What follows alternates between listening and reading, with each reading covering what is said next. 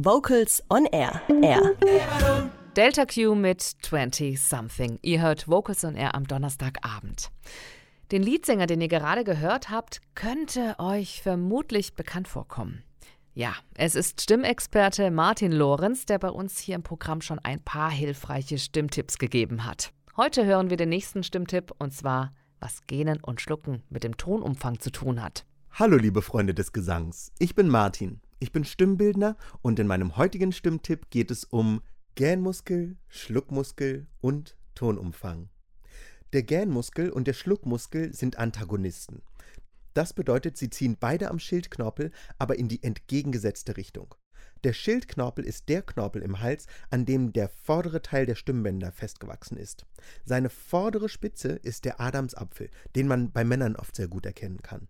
Der Schluckmuskel zieht also an dem Schildknorpel nach oben und der Gähnmuskel nach unten. Wenn ihr euren Hals anfasst und mal schluckt und einmal gähnt, dann könnt ihr das sehr gut fühlen, dass da was nach oben bzw. nach unten geht. Bei den meisten Menschen im deutschen Sprachraum ist der Schluckmuskel sehr fest und der Gähnmuskel ziemlich schlapp, weil er konstant in der Überdehnung ist, dadurch, dass der Schluckmuskel so verkürzt ist.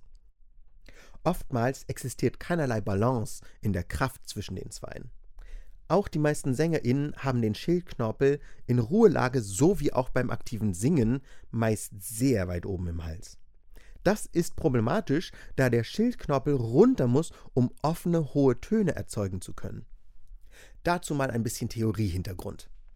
Es gibt drei Möglichkeiten, Tonhöhe zu erzeugen. Erstens, die Stimmbänder langziehen. Je höher der Ton, desto länger werden die Stimmlippen gezogen. Das ist so ein bisschen wie eine Gitarrenseite, die man spannt. Je länger man sie spannt, desto höher wird der Ton. So auch bei den Stimmlippen. Variante 2 ist mehr Luftdruck. Wenn man den Luftdruck erhöht, kann Mensch die Stimmbänder dazu bringen, schneller zu flattern. So wie eine Fahne im Wind. Bei einer kleinen Böe macht sie flup, flup, flup. Wenn ein Wirbelsturm übers Land fegt, macht es also sehr hochfrequent. Achtung, das kann gefährlich sein, weil die Stimmbänder dadurch leicht nach oben gedrückt werden und über den Stimmbändern im Hals sind die Taschenfalten. Und wenn Stimmbänder und Taschenfalten aneinander reiben, wird man heiser. Wie ihr ohne Luftdruck singen könnt, erfahrt ihr in meinem Stimmtipp 1. Bauch locker und Rippen auf gleich Stütze. Variante 3, wie man hohe Töne erzeugen kann, nennt sich Abklemmung bzw. Aliquote-Teilung. Die Muskulatur der Stimmlippen selbst kann an bestimmten Knotenpunkten so aufeinander pressen, dass Teile dieser immobilisiert werden und nur noch der hintere Teil der Stimmbänder schwingt. Das ist so ein bisschen so, als würde man sich ein Band um den Oberschenkel schnüren und dann versuchen, damit einen Marathon zu laufen. Kann gut gehen, muss aber nicht unbedingt. Das bedeutet, nur Variante 1, also die Stimmbänder langziehen, ist wirklich gesund.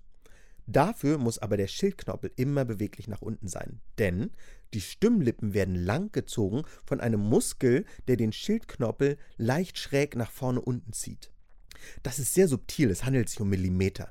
Damit das aber frei passieren kann, muss der Schluckmuskel weich genug sein, um diesen Zug nach unten nicht zu verhindern, dadurch, dass der so verhärtet ist und den Schildknorpel ganz oben im Hals hält.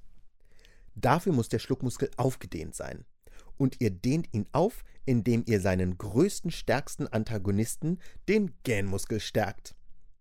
Und damit sind wir auch schon bei der ersten Übung, die da lautet Gähnen, Gähnen, Gähnen, wo ihr geht und steht. Ein Muskel wird stärker dadurch, dass man ihn benutzt. Also benutzt ihn einfach öfter. Gegähnt sprechen, gegähnt singen, alles, was ihr singt, egal welches Genre. Wenn ihr das ein paar Wochen gemacht habt und euer Gähnmuskel so stark ist, dass er den Schildknorpel immer nach ganz unten im Hals ziehen kann, egal wann, dann dürft ihr den Schluckmuskel dehnen. Das macht ihr, indem ihr gähnt und wenn ihr gähnt, streckt ihr die Zunge raus. Das Ziel ist, dass der Schildknorpel ganz unten im Hals bleibt obwohl die Zunge rausgestreckt ist. Bitte seid nicht sauer, wenn es nicht auf Anhieb klappt. Das ist für viele nicht so einfach, da der Gähnmuskel bei den meisten Leuten enorm rumschwächelt im Vergleich zum Schluckmuskel. Das heißt, ihr werdet ein paar Monate erstmal gähnen, gähnen, gähnen müssen, bevor der Schildknorpel überhaupt nach unten bis ans Brustbein kommt. Wenn der Gähnmuskel so stark ist, dass er den Schildknorpel immer nach ganz unten ziehen kann, dann könnt ihr mal Schluckmuskeldehnen ausprobieren. Denn unser Fazit für heute lautet, Gähnmuskel stärken und Schluckmuskel dehnen hilft einem, mehr legitimen Umfang zu erhalten und diesen besser navigieren zu können. Das war mein Stimmtipp zum Thema Gähnmuskel, Schluckmuskel und Tonumfang. In meinem nächsten Stimmtipp geht es um das Thema Schildknoppel breit für Stimmgesundheit und Blending. Martin Lorenz, unser Stimmexperte hier bei Vocals on Air. Alle weiteren Stimmtipps und andere Tipps zum Beispiel über Rhythmus oder Rechtsfragen könnt ihr finden auf Soundcloud oder iTunes. Ihr hört Vocals on Air am Donnerstagabend mit Nena Wagner.